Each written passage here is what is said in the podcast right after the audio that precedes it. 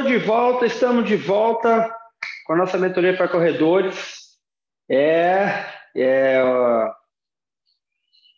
estamos falando de cadência da corrida. É, essa aula é complementar à primeira parte.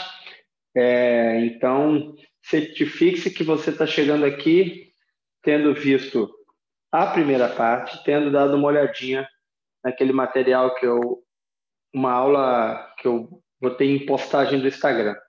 Tá bom? Pessoal, vamos fazer aqui uma, um recomeço. Então, o controle da cadência é a, a ferramenta da vez aqui. A gente está na busca, nosso próximo degrau da corrida, um degrau onde a gente, é, de preferência, não volte atrás. Nós já vimos o controle da frequência, controle do ritmo da corrida, agora a gente está é, falando de controle da cadência. E, pessoal, quando a gente consegue é, reunir as ferramentas e as condições para uma boa cadência, a gente está fazendo uma grande contribuição com o nosso movimento, que é nada mais nada menos do que fazer um, um refinamento motor.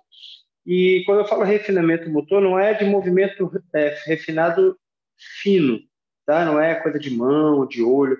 Esse refinamento motor é você pegar uma, uma estrutura grosseira, como é o corpo todo, você usar de condições complexas de interrelação para fazer um movimento muito refinado, né? Porque você vai ter um movimento que ele vai trabalhar com ritmo. É, isso precisa de uma inteligência específica, duas inteligências específicas, pelo menos, que é a inteligência do ritmo e a inteligência do controle motor, a inteligência da experiência corporal. É, isso vai resgatar para a gente um posicionamento do corpo no espaço, a maneira como a gente relaciona com o chão, com o espaço, com as dimensões, com a gravidade, é, com a atmosfera. É, então, isso é a percepção espacial. Você tá, vai estar tá reunindo o melhor das suas capacidades físicas. Eu relembro aqui capacidades físicas, algumas força, resistência, endurance, é, coordenação, localização espacial. Então, temos essa, essa, todas essas condicionantes aí.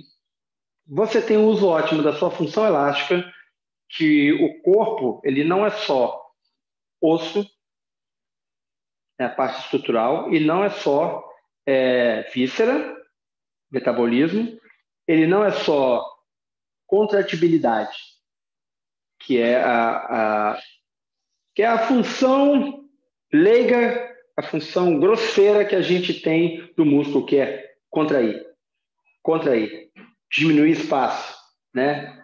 Show. A, a, a gente acha que o músculo é isso aqui, ó diminuir espaço. Ação muscular é diminuir espaço entre as alavancas.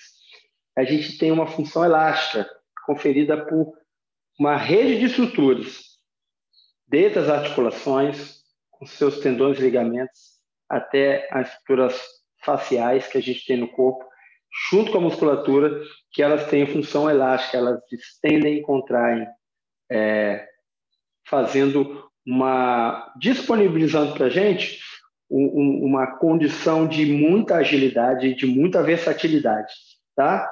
É, e a gente tem é, também nesse trabalho da, desse refinamento motor um sistema de geração de energia é, completamente estruturado, específico para fazer é, desempenho, tá certo?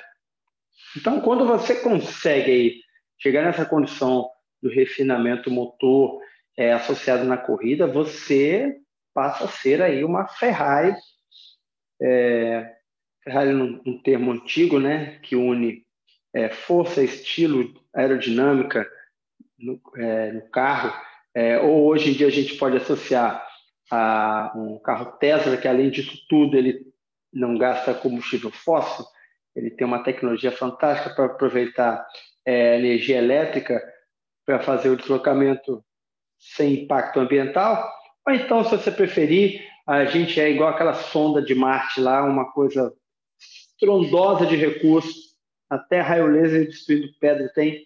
Quando a gente consegue reunir essas condições, alcançar esse refinamento motor, nós estamos no melhor cenário é, para um corredor é, ter desempenho, longevidade, conforto, tá? Porém, na ausência de uma boa cadência, como eu falei ontem, a gente tem é, alguns, é, quando falta uma boa cadência, falei para vocês na outra aula que é, tem uma harmonia quebrada. E a, a, a quebra dessa harmonia, ela vai trazer para a gente, e eu quero que vocês pensem, não em consequência, mas em uma cascata de três eixos é, de acontecimentos que não estão exatamente sendo causa e efeito um do outro, mas que podem acontecer é, ao mesmo momento, tá? Então, nós temos uma, nós temos um gráfico aí, uma, uma foto no grupo do Telegram que você depois vai poder visualizar melhor, que eu vou falar isso na ausência de uma boa cadência. A gente tem o menor controle motor, né? Então, quando eu vejo uma cadência que ela está aquém do possível, eu detecto um menor controle motor. Ou seja, a minha condição de controlar essa, essa máquina rústica, mas que pode vir a ser bem sofisticada, ela está impactada, essa qualidade. E quando eu tenho um menor controle motor, eu vou é, ter um prejuízo na minha técnica da passada. É, então, vai alterar a mecânica da nossa corrida.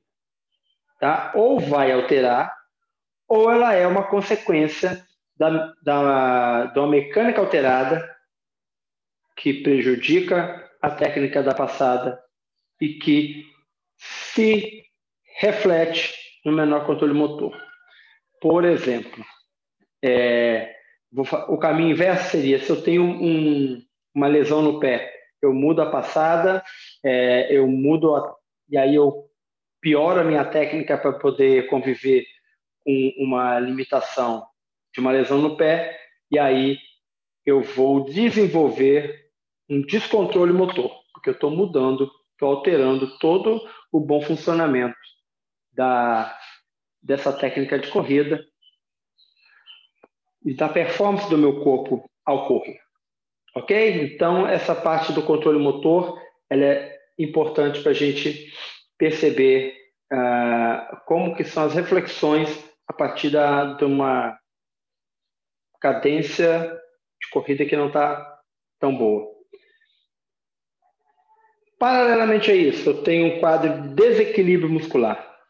Se eu tenho uma cadência alterada ou se eu não consigo alcançar uma cadência, é, isso denota para mim que o indivíduo está com uma dificuldade em equilibrar as suas musculaturas, suas cadeias musculares, as forças de alavancas que organizam ou se utilizam dessa organização ótima do corpo para gerar movimento, tá? Nesse desequilíbrio muscular, é, eu tenho ou a decorrência dele ou tenho a influência dele. Mas, em geral, a gente concorda que haverá um déficit de força em glúteos e quadríceps, né? É, mais por inibição do, porque, do que por enfraquecimento. Ou seja, você não, não é que você perde a capacidade de fazer força. Você inibe os responsáveis pela, pela a força específica que você precisa desempenhar e no quadro geral você tem um déficit, tá? Não necessariamente que eu estou usando um, um, um, músculo como o glúteo é, e ele começa a perder força, perder capacidade, não é isso. Ele começa a ser inibido, menos recrutado, é, diminui as, as terminações nervosas, as placas motoras e ele vai desusando, desaprendendo a fazer uma ação agonista e ele vai ser, por, por esse déficit, déficit de força, ele vai ser substituído, ele começa a ser auxiliado por uma outra musculatura e ele vai ser substituído por um outro grupo muscular que vai ocupar a função dele, ocupar entre aspas, porque é, ele não consegue é, reproduzir aquela ação, vai hipersolicitar uma musculatura adjacente, vai mudar o, o padrão de equilíbrio, vai mudar o padrão de posicionamento espacial e vai começar a fazer uma cascata de acontecimentos que também se refletem lá no prejuízo da técnica, que também se relacionam com menor controle motor para esses gestos específicos da corrida, tá bom? Quando eu tenho é, na, no corredor e na corrida a, o déficit de força por inibição de glúteo e quadríceps, eu vou ter uma sobrecarga por hipersolicitação de outras musculaturas. É, por exemplo, posterior da coxa, é, a toda a cadeia posterior, é, o glúteo médio, o glúteo mínimo, no caso do no caso do glúteo, tá? Então muda as relações de força, muda os pontos de ação e a gente vai ter uma alteração no posicionamento do corpo e a gente vai proporcionar também associado a essa hipersolicitação é, encurtamentos. Lembro que são sempre é, relações que não são exatamente causa e efeito, mas ora uma é causa que gera um efeito, ora o que a gente tinha como efeito vira e vira a causa que gera um efeito parecido, tá? É, então, é, desequilíbrio muscular é a segunda dimensão que a gente percebe quando a gente não tem uma boa cadência. E numa outra coluna, a gente vai ter a desorganização espacial. É, e volta a lembrar, não é um, um, um efeito cascata, é, não é uma ordem lógica, não é uma sequência, mas são três manifestações que elas podem se interrelacionar ou podem ter causalidade na, nas outras ou ser efeito das outras. É, a desorganização espacial é, é quando o nosso corpo ele passa a se posicionar de uma maneira não esperada, de uma maneira não natural para aquela situação, tá? E aí é uma conversa um pouco mais profunda com para conhecimento de, é, da estrutura do corpo, da anatomia, da biomecânica, para poder fazer esse, essa percepção, tá? É, como a gente percebe a desorganização espacial é, na cadência. A primeira coisa é a posição do quadril. E aí quadril é uma estrutura que ela é é um quebra-cabeça ali de algumas peças, né? As cristas ilíacas, o sacro, os iscos, é, eles não têm, como são móveis, a, a, conformação do quadril, ela não é fixa, porque quando a gente olha assim, a, se pegar uma peça de quadril, você olha assim e fala assim, é, é, um bloco. É um bloco que funciona junto, mas ele tem, ele é multiarticulado, é uma estrutura multiarticulada, e ela, e ela possibilita várias configurações, né? Das cristas ilíacas, do, do saco que, que gira e que entra para frente e para trás, e dos iscos que acompanham alguns desses movimentos. Então, você faz um, uma sequência, uma, uma variedade de conformações, né? É, e a conformação que a gente nota mais característica, deixa eu pegar aqui um, um objeto, é do, do posicionamento do quadril da frente para trás, anteroposterior, né? Que ele, no momento da corrida, deveria estar nessa posição, aqui é a cabeça, tá? É, ele deveria estar nessa posição e quando a gente percebe uma, uma cadência alterada, a gente vai notar que o quadril está nessa posição para isso aqui. A cabeça está aqui, ó, tá? É, então ele, ele inverte a posição. Quando ele inverte a posição, ele inibe a ação do, do glúteo máximo, tá? Ele muda a atuação dos quadríceps e ele faz você fazer aquela corrida sentada, que não é uma corrida que projeta para frente, mas é uma corrida que o tronco está em cima do calcanhar, é, tá, a impressão está sentada. Quando você é, duas, duas coisas que acontecem se correlacionam.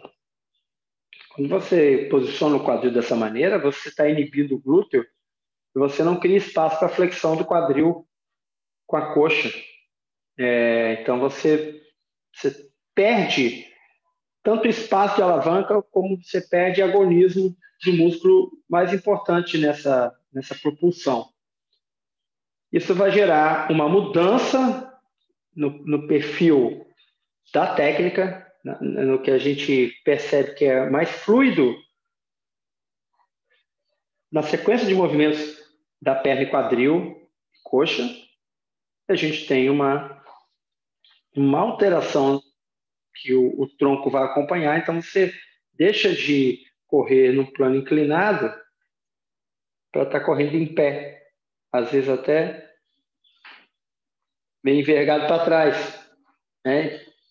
E, e, aí você não, não consegue implementar. Você, você gera bloqueios para a, a sua melhor técnica. Tá certo? Então, pessoal, eu, eu vejo a eu vejo a baixa cadência, essa alteração é, na, no ritmo das passadas, como uma síndrome, porque ela é policausal, ela tem várias causas que acontecem é, ou em sequência ou ao mesmo tempo, ou umas geram as outras, mas essa síndrome que ela se manifesta nessas três dimensões aí, o menor controle motor, o desequilíbrio muscular e a desorganização espacial. Tudo isso sabido, e agora? A gente precisa conviver com isso ou a gente pode reorganizar ou a gente pode interferir é, nessa, nessa sequência.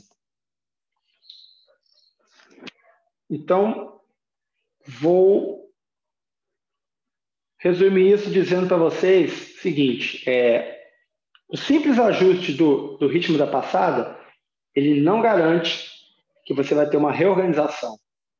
Tá? Em alguns casos, apenas fazendo a reorganização do ritmo, do estímulo auditivo aplicado no ritmo, você reposiciona o corpo. Mas isso não é uma garantia e nem acontece com todo mundo. Então, é...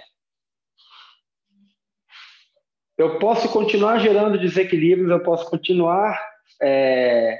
fazendo essa corrida, é, influenciando na segurança, influenciando na preservação do, do, da estrutura do corredor. É, então, não, não é apenas ajustar o ritmo da cadência.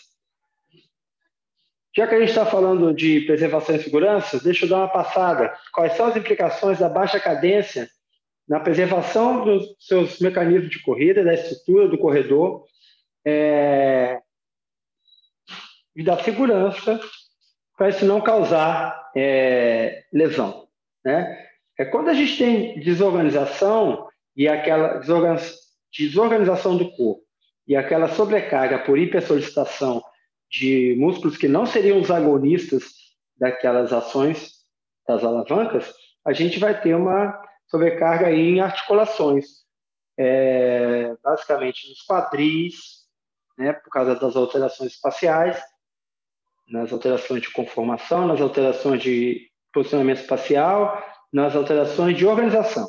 Os quadris, os joelhos, né? A gente vai ter, já que mexeu no quadril, mexeu no joelho, você vai ter uma nova, um reposicionamento da coluna lombar, que também é, vai gerar sobrecarga, e, e, tem uma relação muito é, os números pesquisas, as observações dizem que a gente tem uma incidência muito grande de sobrecarga na face plantar no tendão de Aquiles. É, é, tá, é, muito característica. A gente tem uma, uma implicação também no tendão patelar, quando a gente faz essas, essas alterações. E, então, porque quando você muda essa conformação, como eu falei lá atrás, a gente altera, a gente bloqueia, a gente limita, a gente inibe a função elástica do corpo, e principalmente do pé, que está sendo super importante ali, ele, é o começo, o pé funciona como uma mola, né? O conjunto do, da sola do pé com o tendão de Aquiles, com uma mola, uma estrutura elástica é, que absorve e devolve energia para o início da propulsão da passada. É, então, tudo isso aí está tá relacionado a essa baixa cadência. A, como eu falei, algumas características da baixa cadência são o correr sentado, tá? É, o correr saltando, vocês já viram as pessoas que corre pulando, isso aí é uma baixíssima cadência. Ou o correr desabando, que é aquela pessoa que ela, ela, ela é, não sobe tanto, mas ela tem uma, uma descarga muito grande. Né? E nesse caso a gente tem um ruído é, característico, um, um, ruído excessivo na pisada, aquela sapatada de matar barata, é, que também é uma, é relacionado à baixa cadência. Quando você está com a cadência ajustada, você não, você não tem essa sobrecarga, porque também você não tem aquele tempo de contato que eu falei na aula anterior tão prolongado. Você está leve, você está com, com, toques é, sutis no chão. É, apesar de estar tá imprimindo força, são toques sutis, muito mais sutis do que aquela sapatada que, com certeza, vocês já correram com alguém que, que corre pisando em barata na corrida. Outra característica é o overstride ou a, a, a passada muito longa, né? É, a, algumas pessoas tem, tendem a perceber que se aumentar o tamanho da passada vai aumentar a velocidade ou vai ter na cabeça deles tem a facilidade de, de manter a, a fluidez, só que é exatamente o contrário, né? Você você faz várias interrupções, você, tá, você, nunca, você não continua, você está sempre forçando demais. Isso aí também tem muita é, implicância em lesões de quadril, é, implicação em lesões de quadril e de joelhos, tá? E é claro que você vai ter um desperdício de energia. Se você tem um desperdício de energia, você vai precisar usar mais contratibilidade, porque é a, é a condição muscular que está envolvida nessa anomalia motora, então você vai gerar mais contração e você vai estar tá mais propício a lesões musculares que, de, que estejam aí envolvidas com hipercontratibilidade ou por causa da hipercontratibilidade a dificuldade excêntrica, a dificuldade de estender e algum movimento esportivo você vai precisar estender quando você está encurtado é, ou hipercontraído, é, quando você precisa fazer um movimento diferente, é saltar uma poça, você faz um estiramento. É, então, isso está envolvido também com a, a baixa cadência. Tá bom? Como é o caminho da volta para quem desregulou? Ou como é o caminho da ida para uma, uma boa cadência.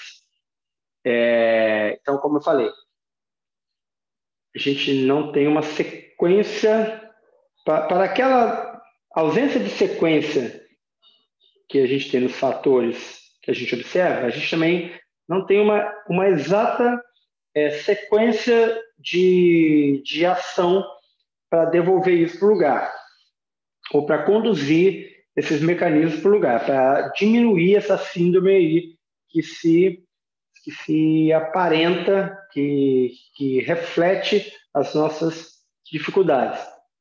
Mas a gente tem a reativação muscular daquelas musculaturas que estão inibidas, tá?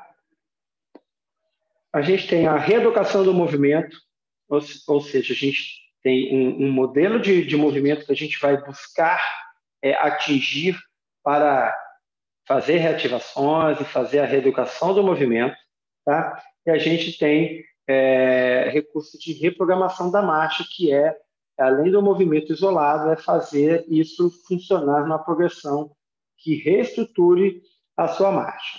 Com essas providências aí, a gente consegue devolver os agonismos musculares, ou seja, trazer de volta aquelas musculaturas que deveriam estar fazendo papéis chaves para o seu para o seu funcionamento ótimo. A gente leva o corpo a se perceber no espaço novamente, de maneira mais fluida, de maneira é, mais orgânica, como ele foi feito para isso, tá? A gente pode, é, a gente vai recuperar os padrões de movimentos orgânicos, que são é, rolar, engatinhar, é, andar, saltar, correr. Então, refazer essas progressões de movimento também estão envolvidas nessa, nesse caminho aí. É, andar de quatro apoios.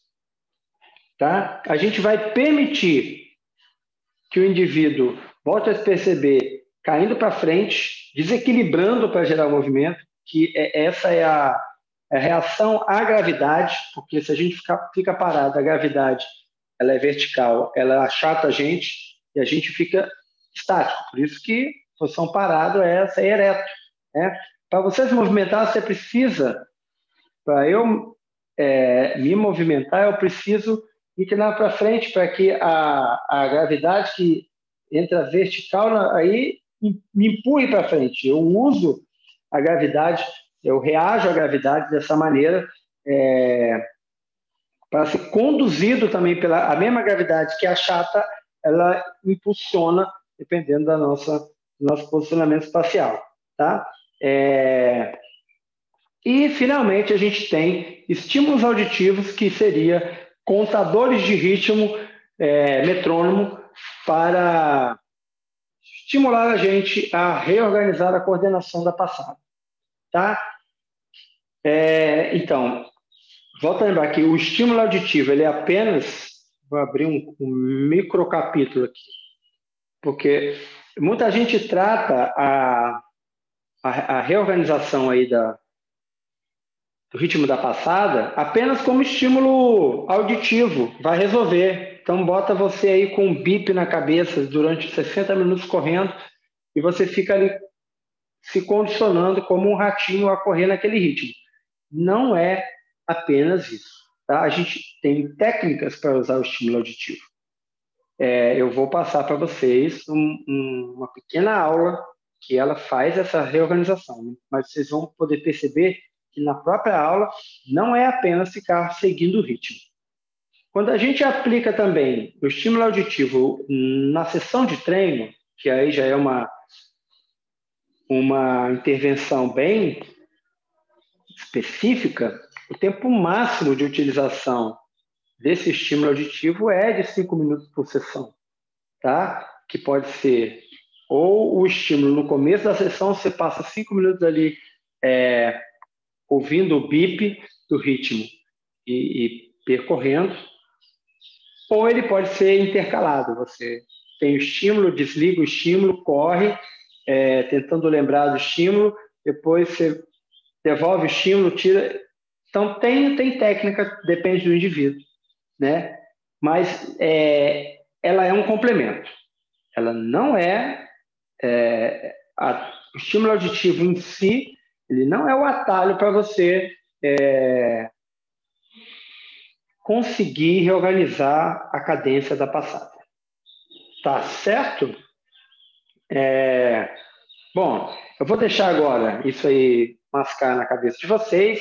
A gente tem um encontro hoje para fechar isso, que aí são as perguntas, respostas, impressões, dúvidas, e a gente finaliza é, a parte teórica dessa, dessa mentoria para corredores. Espero que estejam gostando, espero, espero que esteja sendo útil para vocês, que revolucione a corrida de vocês. A gente volta. Up.